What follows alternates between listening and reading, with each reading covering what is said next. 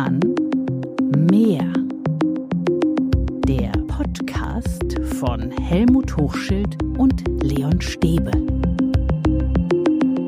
So schnell hören wir uns wieder und dann auch noch so gut gelaunt. Zumindest bei Helmut ist das der Fall. Hallo Helmut. Was ist denn mit dir los? Hallo Leon, hallo Nein. liebe Hörerinnen und Hörer. Ja, die Diskussionen, sie sind oder sie scheinen zumindest so knifflig geworden zu sein in der Gesellschaft. Nehmen wir mal die Diskussion um den Islam, um den islamistischen Terror, da zum Beispiel den schrecklichen Mord am französischen Lehrer Samuel Paty, der über die Meinungsfreiheit in seiner Klasse sprechen wollte, anhand der Mohammed-Karikaturen und dann enthauptet wurde. Darüber sprechen wir gleich. Aber es gibt ja auch noch Corona. Und wie viele Menschen es gibt, die Corona leugnen, die wilde Verschwörungen anstellen, die teilweise auch berechtigte Kritik an der Politik äußern, aber teilweise auch den Pfad der Vernunft völlig verlassen und in irgendwelche kruden Theorien abdriften. Helmut, auch an den Schulen ist auch diese Diskussion angekommen. Nein, ich möchte darüber nicht diskutieren. Ich mache lieber meinen Mathematikunterricht, denn ich äh, muss ja den Rahmenlehrplan schaffen und äh, für die Diskussion solcher Themen habe ich keine Zeit. Und außerdem muss ich dann sowieso immer gegen die Eltern argumentieren und das äh, packen wir sowieso nicht, also mache ich das nicht. Und hiermit ist der Podcast beendet. Ja, das ist aber leider, glaube ich, äh, die Einstellung einiger Kolleginnen und Kollegen. Äh, Glaubst du echt, dass die Lehrkräfte teilweise Angst haben vor solchen Diskussionen? Nehmen wir mal Corona jetzt zum Beginn. Dass man Angst hat, sich in diese Diskussion reinzubegeben, da reinzugehen, Angst hat, sich auch vielleicht zu verzetteln, das Falsche zu sagen. Ich leg mal noch eine Kohle drauf zu meinem komischen Anfang. Ich habe es mal erlebt, dass wir als Lehrergruppe in einem Sportkurs waren und der Sportlehrer uns, als er erfuhr, dass wir alles Lehrer sind, sagte, ihr seid ja sowieso nur Lehrer geworden, weil ihr mit Erwachsenen nicht umgehen könnt. Was steckt dahinter? Da steckt dahinter, dass es Lehrkräfte gibt. Das will ich überhaupt nicht verallgemeinern und ich bin auch der Meinung, dass es nicht überproportional ist zu anderen Berufsgruppen, die aber mh, sozusagen lieber mit Kindern reden, weil die nicht auf Augenhöhe mit ihnen reden und weil ich die mh, schneller, wie soll ich sagen, mit Disziplinierung und mit Regeln gerade rücken kann. Und jetzt, wo das plötzlich, also die Jugendlichen zum Beispiel mit uns dann Dinge diskutieren wollen, versuchen wir mit Disziplinierung, aber nicht mit Argumentation. Und jemand, der sowieso schon mh, kein besonders gutes, äh, ausgeprägtes Selbstbewusstsein hat, äh, der kann natürlich auch äh, gegen teilweise recht äh, machohaft auftretende junge Männer, die wir da in den neunten und zehnten Klassen haben, äh, kaum gewinnen. Und dass da dann Angst eine Rolle spielt, ist nachvollziehbar, ist trotzdem nicht richtig. Mein Kopf arbeitet gerade, weil ich jetzt nochmal dieses, dieses Argument, was du gerade anführst, dass Lehrer Lehrer werden, weil sie Angst vor der Kommunikation mit Erwachsenen haben. Wow, ich glaube, da müssen wir mal eine extra Podcast-Folge zu Also machen. das ist die Aussage eines Sportlehrers gewesen, mit dem ich mal zu tun hatte. Aber sie hat mir zu denken gegeben, weil ich schon auch äh, bei Elternsprechabenden Lehrern, Lehrkräften meiner Kinder gegenüber gesessen habe, die mir nicht ins Gesicht gucken konnten, weil sie äh, irgendwie so unsicher waren.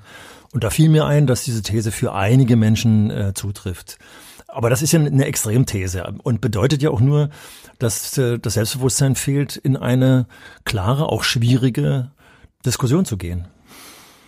Wie reagiert ein Lehrer, eine Lehrerin, wenn er oder sie Schüler vor sich hat, die sagen, das mit der Maske, das bei Corona, das ist alles reine Schikane und überhaupt Corona gibt es gar nicht. Okay, dann mache ich, dann muss ich das zum Unterrichtsthema machen. Und eigentlich hoffe ich, dass jetzt die Lehrkräfte, die zuhören, sagen, Mensch, ich thematisiere das äh, seit äh, Januar, seit äh, Februar, seit März äh, auf jeden Fall. Bei mir sagt das keiner mehr, weil ich oft genug die Bilder aus Bergamo, die Berichte von Menschen, die erkrankt waren, die Fälle, die es eventuell tatsächlich im familiären Umfeld gegeben hat, thematisiert habe. Und von daher weiß ich, dass das die Fakten sind und nicht, dass die Fakten sind, die irgendwelchen Schrott erzählen, ja, der letztendlich nur ein, ein Mythos sein kann, aber nicht der Wahrheit entspricht. Aber wie sollte ich es dann machen? Wie gehe ich rein in die Diskussion? Du sagst ja immer, man soll die Leute nicht bekehren. Richtig. Das heißt, ich hoffe eben, wie gesagt, wenn das ein längerfristiger Prozess ist, dass ich nur denke, Mensch, denk doch mal an die Oma von sowieso. Oder Wollen wir nochmal die Nachrichtensendung äh, vom März gucken, wo die, die Särge abtransportiert wurden? Oder gucken wir uns die Zahlen in den USA an? Ich glaube, das heute gehört zu haben, dass da fast eine Viertelmillion inzwischen gestorben ist, äh, an oder mit Corona. Wir haben etliche Erkrankungen. Also wir müssen mit den Fakten reagieren und dann sagen, und die einzige Möglichkeit, wie wir uns einigermaßen schützen können, ist die Maske zu tragen. Und ja. sei doch mal so nett. Und dann kann man auch noch die, das andere Argument noch nehmen. Es gibt Bauarbeiter, die in staubempfindlichen Bereichen arbeiten, die haben das Ding acht Stunden auf und mäkeln auch nicht. Und, das kommt noch hinzu, ich bin gerade, das habe ich ja in dem letzten Podcast schon erzählt, des Öfteren in der Schule zu Besuch, die schon seit den großen Ferien die Maskenpflicht den ganzen Tag haben. Und zwar von Klasse 1 bis Klasse 10 und keiner mäkelt. Das mit den Fakten ist ja so eine Sache. Es gibt ja sehr unterschiedliche Studien. Die eine, die sagt, Schulen und junge Leute spielen kaum eine Rolle. Jetzt gibt es wieder eine neue Studie, die sagt, dass die Schulen doch schwierig sind bei der Übertragung des Virus. Also die Faktenlage oder sagen wir so, die, der Kenntnisstand ist noch unübersichtlich. Mhm. Da wir ja alle und die Schüler noch weniger Experten auf diesem Gebiet sind, sollten wir eben doch ein gewisses Vertrauen zu Experten haben. Und wenn ich mir eben anschaue, dass in den asiatischen Ländern und immer dann, wenn Schülerinnen und Schüler auf asiatische Touristen getroffen sind, schon vor der Corona-Pandemie, die äh, auch gegen Staub und alles Mögliche den ganzen Tag Masken tragen, dann kann man diese Masken so thematisieren, dass nochmal klar wird, Mensch, das hat auch außerhalb von Corona einen positiven Sinn. Also meine Hoffnung wäre, wenn man in Ruhe argumentiert, dass man dem Jungen den Zahn oder dem, dem Mädchen den Zahn ziehen kann, dass die Maske völliger Irrsinn ist. Aber es wird ja trotzdem politisch. Du weißt ja, was in der Gesellschaft los ist. Es gibt viele Leute, die, die haben irgendwelche kruden Theorien. Punkt eins. Aber es gibt auch Leute, die haben einfach auch berechtigte Kritik. Ja, ja. Das mit dem Lockdown geht zu weit, weil ich verliere meine mhm. Existenz mhm. und so weiter. Ja. Es ist eine berechtigte Kritik. Mhm. Richtig. Und die ist auch voll im Spektrum, sage ich Richtig. mal. Äh, aber äh, sprechen wir darüber in der Schule. Ja, weil, weil da wird's ja dann mhm. politisch. Wir reden über mhm. Regierungshandeln. Aber letztendlich reden wir auch über Regeln, über Gesetze sozusagen. Und die umstritten sind. Ja, aber nicht so, naja, aber nicht so, es ist umstritten, ob wir in der Stadt unbedingt 50 fahren müssen und etliche fahren 60 oder 70. Aber wenn sie dabei erwischt werden, zahlen sie ein Bußgeld und das muss einfach thematisiert werden. Solange uns nichts Besseres einfällt, diese dämliche Pandemie in den Griff zu kriegen, denke ich, müssen wir das auch so hinnehmen. Und trotzdem dürfen wir darüber diskutieren. Das ist ja nicht, nicht falsch. Also, ja, aber was sagst du denn, wenn ich sage, äh, das ist doch alles völlig übertrieben? Dann kannst du der Meinung sein, dann wäre die nächste Frage erstmal die Gegenfrage, was, was fällt dir denn ein, was wir gegen diese Krankheit machen? Guck dir die Zahlen an. Äh, ah, ist doch gar nicht so schlimm, ist doch nur eine normale Grippe. Ja, aber nichtsdestotrotz impfen wir uns gegen Grippe. Es gibt aber zum Beispiel gegen, äh, gegen die Pandemie, also geht, geht schon los. Was geht schon los, es geht schon los, geht schon los. also man kann da schon gut argumentieren. Klar muss man ein gewisses Allgemeinwissen haben, das hoffe ich, das haben möglichst viele Lehrkräfte. Und umgekehrt kann man aber auch mal eine Frage verschieben und kann sagen, Prima Idee, darüber müssen wir diskutieren, wird ja auch draußen diskutiert. Was haltet ihr davon, wenn wir morgen mal die Stunde darauf verwenden? Wir könnt ja mal ein bisschen was nachlesen im Netz und dann können wir, haben wir morgen vorbereitet auf die Diskussion. Also das wäre für mich sowieso was total Wichtiges, das, was gerade rumort in der Gesellschaft, in den Unterricht hineinzuholen und dann begründet hineinzuholen. Und dann können wir zum Beispiel mal, was wir viel zu selten machen, einen Experten uns in die Schule holen. Also gibt es vielleicht unter den Eltern der Kinder eine Krankenschwester oder ein Arzt gar, der was dazu sagen kann? Oder müssen wir, wenn es extrem wird, weil die Leute haben viel zu tun, die aus dem Gesundheitsamt in die Schule zu holen, da werden die uns auch äh, einen Vogel zeigen. Mhm. Aber wenn es extrem wird, dann ist es vielleicht sinnvoll, einfach mal zu sagen, wir machen mal eine Veranstaltung in der Aula, wo wir nicht, wo wir mehrere Klassen mal zusammenholen und lassen mal einen Experten darüber reden. Aber Angst vor dieser Debatte darf es nicht geben an der Schule. Richtig, das wir müssen ja uns respektvoll dem stellen, weil wir kriegen auch nur eine gesellschaftliche Debattenkultur wieder geschaffen, wenn wir in der Schule diese Debattenkultur mit den Jugendlichen bereits schon einüben und uns trauen, dem zu stellen, sich dem zu stellen. Wir hatten ja hier in Berlin auch den Fall eines Lehrers an einer Berufsschule, der in Videos, die er selbst produziert hat, dann gesagt hat, der Mund-Nasenschutz sei wie ein Hakenkreuz es gebe zurzeit eine Massenhysterie mhm. und er folge eben der Bewegung der Querdenker. Was machst du denn dann? Also dieses Argument allein kann man debattieren. Also was hat eine Sichtsmaske mit einem Hakenkreuz zu tun? Das ist schon, wäre spannend, wie, wie man da argumentieren kann. Das allein ist aus meiner Sicht noch nicht unbedingt äh, strafrechtlich verfolgbar. Strafrechtlich verfolgbar oder, oder problematisch wird eben seine gesamte Haltung, die er offensichtlich nicht nur mit dieser einen Aussage dann gemacht hat, sondern mehr. Und dann muss man einfach ihn disziplinieren. Das machen wir viel zu selten. Wir haben vor einem guten Jahr so einen Fall eines Grundschullehrers gehabt, äh, der ein Reichsbürger war. Der ist ewig geduldet worden, bis eine Berliner Zeitung äh, sich äh, darauf gesetzt hat und dann endlich ist er rausgeschmissen worden und dann konsequent raus. Also wir sind, glaube ich, an den Grenzstellen inkonsequent. Es gab ja auch in dem Fall jetzt Beschwerden bei der Schulaufsicht, aber dieser Lehrer sagt dann, er hat sich auf die Meinungsfreiheit bezogen. Er nimmt das für sich in Anspruch, die Meinungsfreiheit. Dann, also da bin ich jetzt kein Rechtsexperte, aber da müsste man vielleicht mal reingehen. Das ist ja eine Regel. Hier ist eine Verordnung geschlossen worden. Und deswegen hat es ja übrigens die Novellierung des Infektionsschutzgesetzes gegeben, dass jetzt in diesem Gesetz ganz klar drinsteht, was gesetzmäßig ist. Und wenn er aufruft, gegen Gesetze zu verstoßen, dann denke ich, bin ich der Rechtsexperte, dann denke ich, es ist eine strafbare Handlung. Und dann gehört er diszipliniert und es gehört ihm erstmal verboten. Und wenn er sich nicht an das Verbot hält, wird er rausgeschmissen. Also denke, eigentlich, wenn man konsequent rangeht, dann muss man da wirklich handeln. Ja, es zeigt, wie knifflig es werden kann. Dann, ähm naja, also knifflig auf der einen Seite, aber ich äh, habe äh, 2006 Kirsten Heisig kennengelernt. Vielleicht kennt jemand diese Jugendrichterin, weil sie auch Bücher geschrieben hat. Und mit der bin ich äh, durch alle äh, Neuköllner Hauptschulen 2007 gezogen. Und die hat in jedem Kollegium, also das war übrigens 2007, also schon 13 Jahre her, weil sich die Kolleginnen überfordert fühlten. Weil wir das, was wir jetzt gerade in der Presse wieder diskutieren, dass äh, Lehrer sich bedrängt, bedroht fühlen, das hat es eben auch schon immer gegeben. Das macht die Sache nicht besser. Aber jetzt kommt die, die wichtige These, die Frau Heisig und ihr Kollege, da war noch ein äh, Kollege mit dabei, ein Jugendrichter, gesagt haben, ihr Lehrer lasst euch viel zu viel bieten. Die haben das Strafrecht aufgezeigt. Und genau das ist es. Wir müssen einfach da, wo die Grenze überschritten wird, sofort rangehen und sagen, also hör zu, je nachdem wie alt du bist, muss ich mit dir jetzt eingehen darüber reden. Und dann werden die Grenzen eben aufgezeigt. Und wenn ich dann plötzlich Eltern zu sitzen habe, die dann sagen, mein Sohn hat recht, dem mir hört der Kopf abgeschlagen, ja, dann muss die Polizei mit an den Tisch. Das machen wir viel zu selten.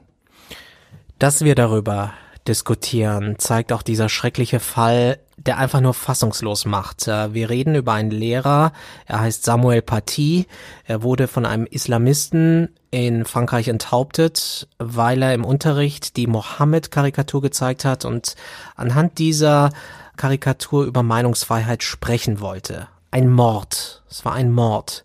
Was geht dir da als ehemaliger Lehrer, Schulleiter durch den Kopf, dass ein anderer Lehrer wegen seines Unterrichts, wegen Inhalte in seinem Unterricht so ermordet wurde.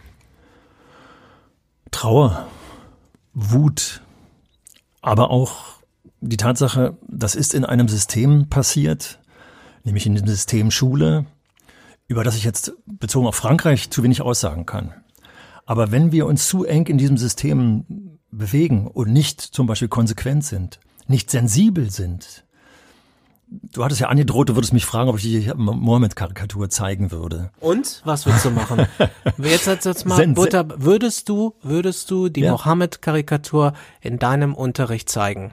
Das ist doch jetzt die Frage. Ja, und zwar unter bestimmten Bedingungen natürlich. Also nur. du würdest es zeigen. Unter bestimmten Bedingungen. Das kann Na. man, man kann nicht einfach Ja oder Nein sagen, weil wenn ich da eine Salafistengruppe drin habe, die hier noch die Meinungsmacht in der Klasse hat, ich es noch nicht geschafft habe, sozusagen die Machtverhältnisse aufzuweichen, die pädagogischen Möglichkeiten voll ausgenutzt zu haben, die zu überzeugen, dass das unmenschlich ist, so zu denken, dann würde ich das in dem Moment natürlich noch nicht machen. Aber meine Hoffnung ist, und ich habe etlichen Unterricht erlebt, da kann ich dir tausend Beispiele sagen. Ich habe eine tolle Kollegiumsgruppe gehabt, ein, ein Team, die sind mit einer Klasse, in der auch palästinensische Jugendliche gesessen haben, also Moslems gesessen haben, Christen gesessen haben, Nichtgläubige gesessen haben, sind die im Rahmen des Ethikunterrichts in alle wichtigen Gotteshäuser gegangen. Also auch die Palästinenser sind in die Synagoge gegangen. Und aber du wärst erstmal vorsichtig. Natürlich. Ist, da, ist das nicht Unter schon die Schere? Ja, aber ist das nicht schon die Schere im Kopf? Nee, äh, menschliche Kommunikation läuft immer nur unter bestimmten Voraussetzungen. Äh, wenn ich jemanden überzeugen will oder mit jemandem in die Diskussion gehen will, kennst du doch auch, dass es Menschen gibt, bei denen du sagst, mit denen diskutiere ich erst gar nicht. Das ist als Pädagoge nicht so das Sinnvolle, weil ich müsste eben fast alles diskutieren. Aber kurz und knackig, du gehst auch nicht in jede Diskussion rein. Du überlegst ja auch, welche Voraussetzungen müssen geklärt sein. Also zum Beispiel ist es eine Diskussion zwischen Tür und Angel oder ist es eine Diskussion in einer ruhigen Atmosphäre. Ist das Lernklima zum Beispiel in einer Schule so, dass man verantwortungsvoll und rücksichtsvoll auf, miteinander umgeht, dann glaube ich sogar, dass es, dass es Schulen gibt, bei denen so eine Äußerung nicht möglich wäre, selbst wenn das Elternhaus so wäre. Weil hier humanistische Grundgedanken auch in der Schule gelebt werden. Aber wenn ich in einer Schule bin, die von Druck, die von Hierarchie, die auch von Unterdrückung lebt, ja, dann habe ich den Machtkampf, der gerade von, von pubertierenden Jugendlichen natürlich voll auf dem Tisch. Also kurz und knackig, einfach nur Ja zu sagen, wäre eben auch verantwortungslos, weil das kann nach hinten losgehen. Damit will ich den Fall in Paris jetzt nicht zu stark äh, thematisieren. Da kenne ich mich viel zu wenig aus, was der alles vorher und was er nachher gemacht hat. Und ich will auch keinesfalls einen Mord rechtfertigen.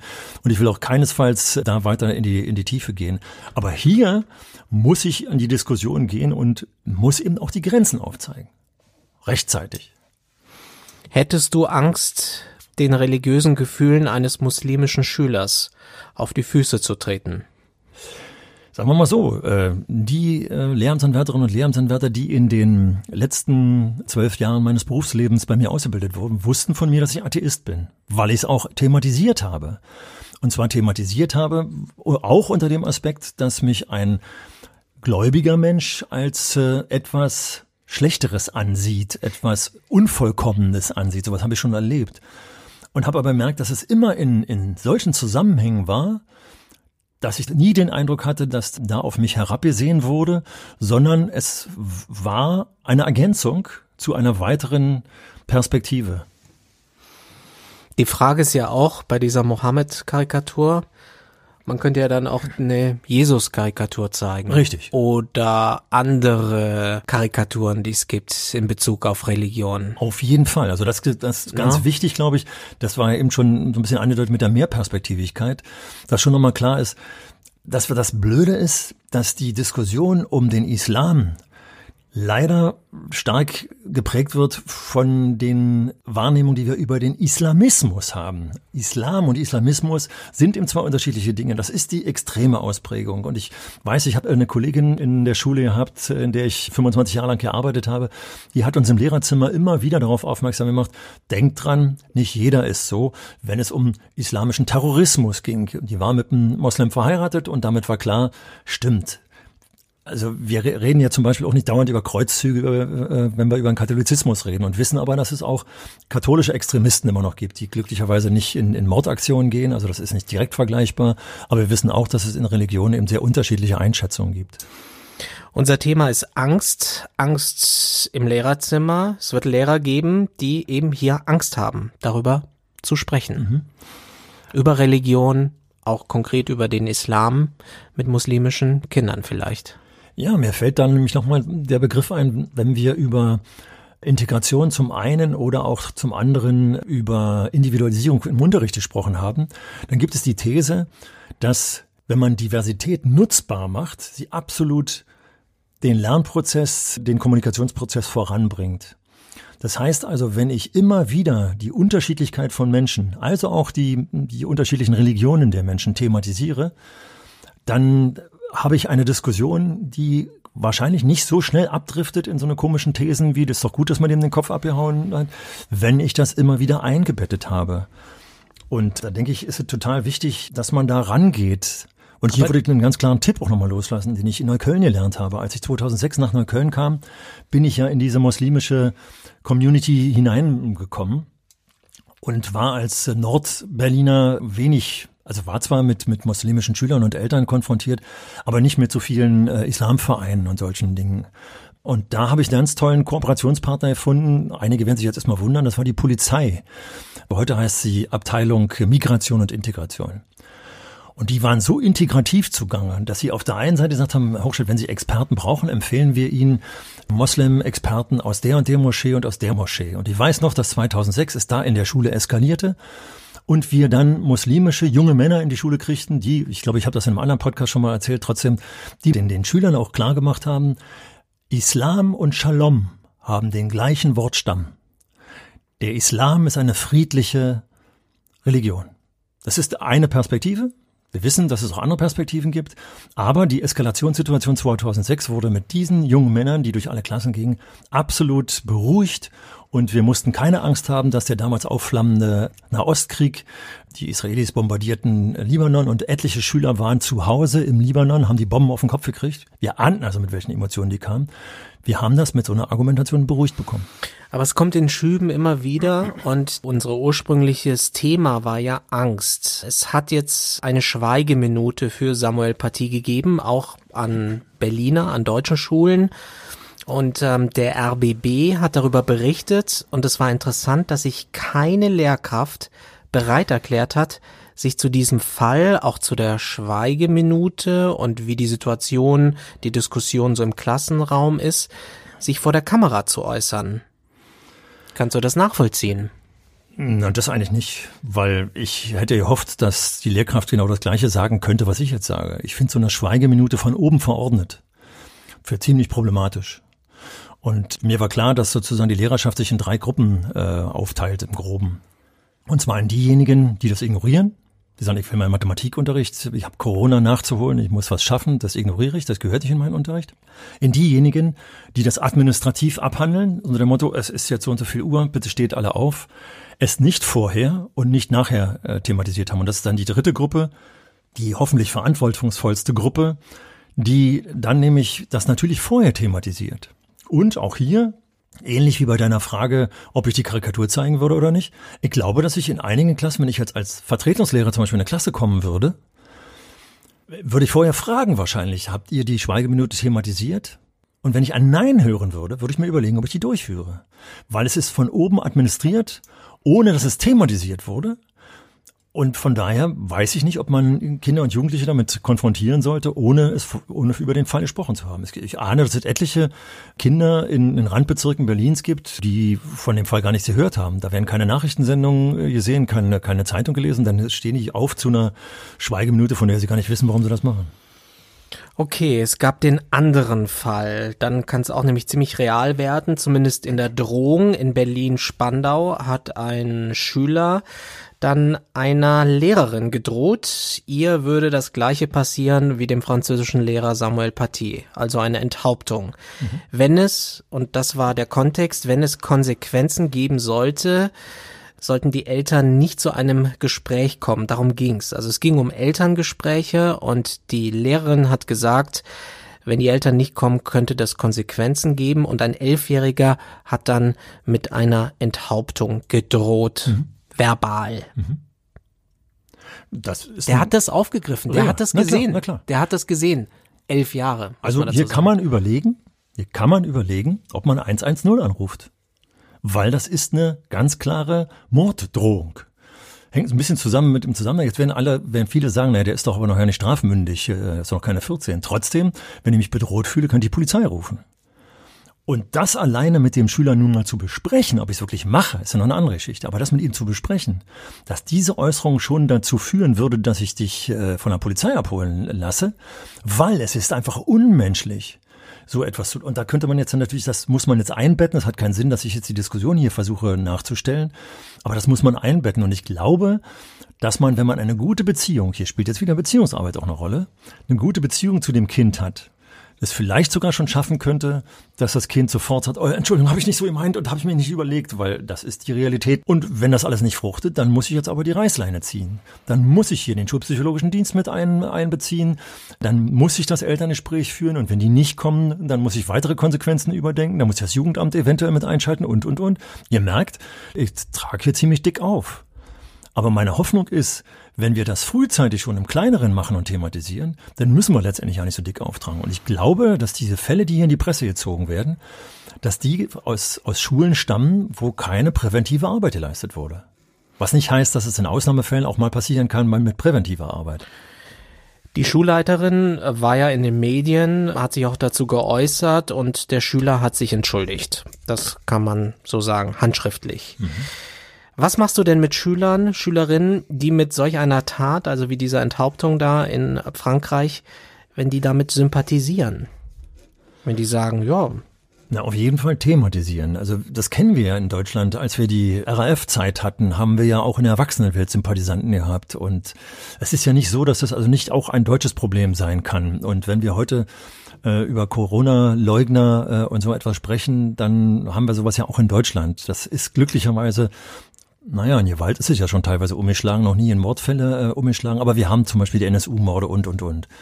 Das heißt, wir müssen es äh, thematisieren, wir müssen die humanistischen Punkte thematisieren. Bis hin dazu, es gab ja da das Zitat, wenn einer meinen Bruder ermordet, dann ermorde ich natürlich auch gleich den, der meinen Bruder ermordet hat, weil mit gleicher Münze zahle ich heim. Ja, dann muss mal so ein Rechtssystem, in dem es eben nicht Auge um Auge, Zahn um Zahn geht, so thematisiert werden. Wenn man, spätestens an der, wenn man an der Stelle vorbeikommt, bist du dir eigentlich sicher, dass der deinen Bruder ermordet hat? Da sind ganz Todesstrafe wird ganz oft, oft ausgesprochen, obwohl nicht der Richtige getroffen wurde. Also da gibt es so viele Themen, Ansatzpunkte, wie man das gerade rücken kann. Zumindest sollte man den Versuch machen. Meinst du, Schule zieht sich da zu weit zurück? Ja. Wenn wir über Angst reden, dass sich da Menschen, Lehrkräfte zu sehr zurückziehen. Also Schule nicht generell. Es wird bestimmt äh, Schulen geben und Lehrer, Lehrkräfte geben, die so agiert haben, wie wir es hier thematisiert haben. Also dass die es auch thematisiert haben. Aber wenn ich dann in einer Zeitung lese, dass in einer Schule nach der Schweigeminute vier Lehrer zum Schulleiter gelaufen sind, die sind zum Schulleiter gelaufen und haben sich beschwert beim Schulleiter, dass da eben Schüler die Schweigeminute entweder verweigert haben oder was weiß ich, äh, unflätige Bemerkungen gemacht haben. Und dann sagen wir, an erster Stelle würde ich als Pädagoge sofort erstmal reagieren. Und wenn es dann nötig ist, also und mit den Kindern reden und ja, auf jeden Fall. Und ja. zwar auch nicht nur im Unterricht, sondern dann muss man sich auch die Zeit nehmen, unter vier, sechs Augen und wie auch immer dann nochmal zu reden. Und dann muss man gucken, wie die Gesprächsrunde weiterläuft. Ob ich die Eltern einbeziehen muss, ja oder nein. Oder ob es sogar ein Fehler wäre, die Eltern mit einzubeziehen, weil sie viel extremer sind als die Sprüche des Jungen. Und, und, und. Also tausend Möglichkeiten. Ja, aber vielleicht denken auch manche Lehrkräfte so, oh, muss ich mich in dieses Feld reinbewegen? Ja. Ich habe doch hier jetzt Mathematik oder ich habe noch meine Bioklausur oder sonst was. Muss muss ich mich hier auf dieses ja. Feld begeben? Das können die doch im Ethikunterricht machen, das können die SozialarbeiterInnen machen und ich kann mich einfach mal fachlich konzentrieren. ich habe ja noch andere Dinge zu tun, richtig. lieber Helmut. Wenn, wenn die, wenn die Schweigeminute nicht in meinem Unterricht, in meinem Mathematikunterricht stattgefunden hat und die Schüler nicht in meinem Beisein irgendwelche unflötigen Sprüche äh, oder grenzwertigen Sprüche loslassen, dann kann ich auch Mathematik machen. Ich muss das ja nicht zu jeder Minute machen, das kann ich auch äh, zu stark auswalzen. Aber wenn es in meiner Hörweite passiert, dann habe ich als Pädagoge zu reagieren. Es steht im Schulgesetz ganz vorne, dass wir alles zu tun haben, um extremistische, um diktatorische Dinge, Bestrebungen, Strömungen zu durchbrechen, zu vermeiden. Und da bin ich, bin ich im Soll. Und vor allem, wenn ich es einmal überhöre und einmal nicht reagiere, dann ist der Bann gebrochen, dann geht's weiter. Also ich, ich tue mir keinen Gefallen, wenn ich da nicht einsteige auf so eine Diskussion, sondern es wird immer schlimmer.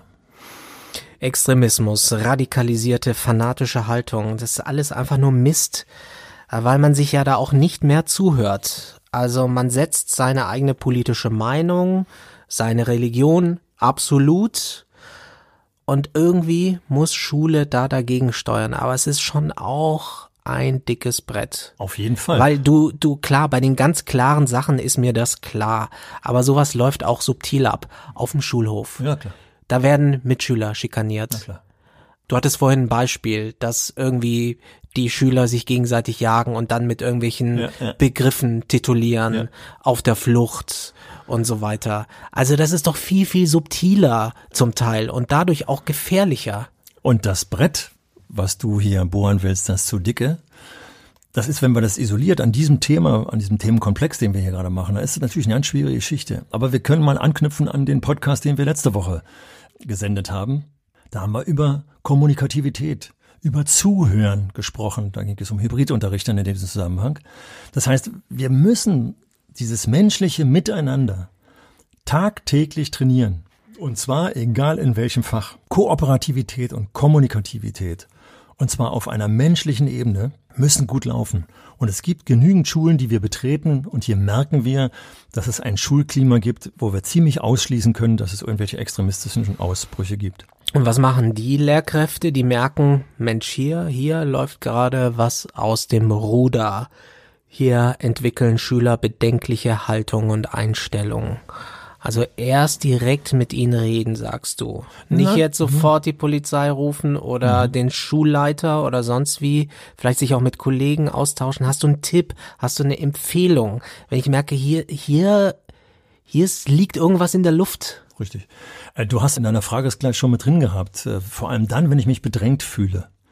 Wenn ich also nicht so genau weiß, wie ich mit dem umgehen soll, was hier gerade passiert, sondern es ist ganz, ganz wichtig, dass ich mir Mitstreiter oder Menschen, bei denen ich mich auch erstmal entlasten kann, bei denen ich mir Rat holen kann, besorge. Also bloß nicht alleine bleiben. Also die Isolation, die leider in vielen großen Kollegien vor allem vorhanden ist, die muss ich versuchen aufzugeben. Auch das kann ich präventiv machen. Also ich kann allen Lehrkräften empfehlen, vor allem wenn sie neu in eine Schule kommen, schließt euch möglichst schnell irgendwelchen Gruppierungen an, äh, versucht Kontakte zu schließen, damit ihr in solchen Extremfällen, wie wir sie gerade diskutieren, sofort auch Gesprächspartner habt.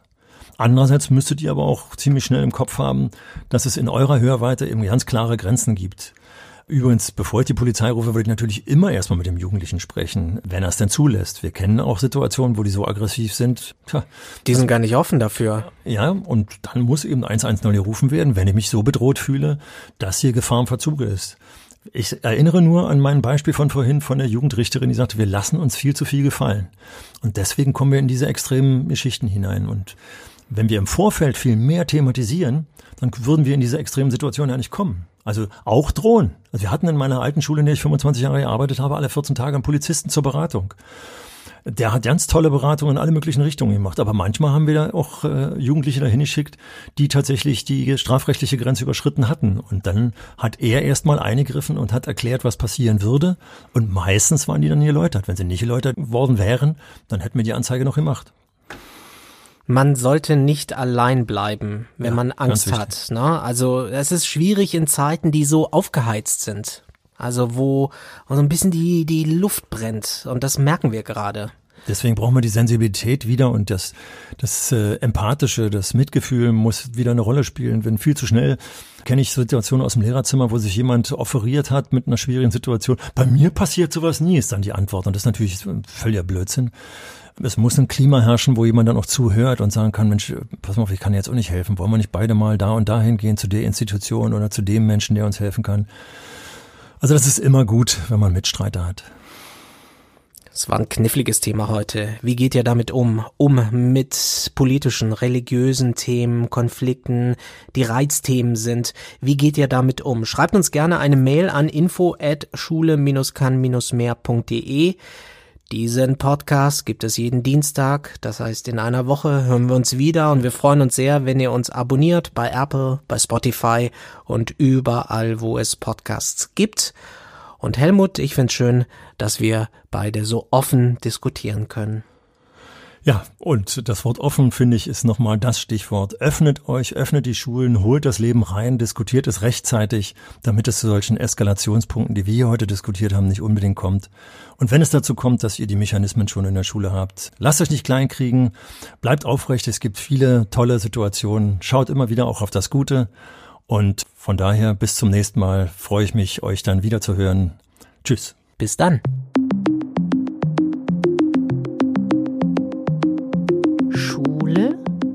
Kahn Mehr. Der Podcast von Helmut Hochschild und Leon Stäbe.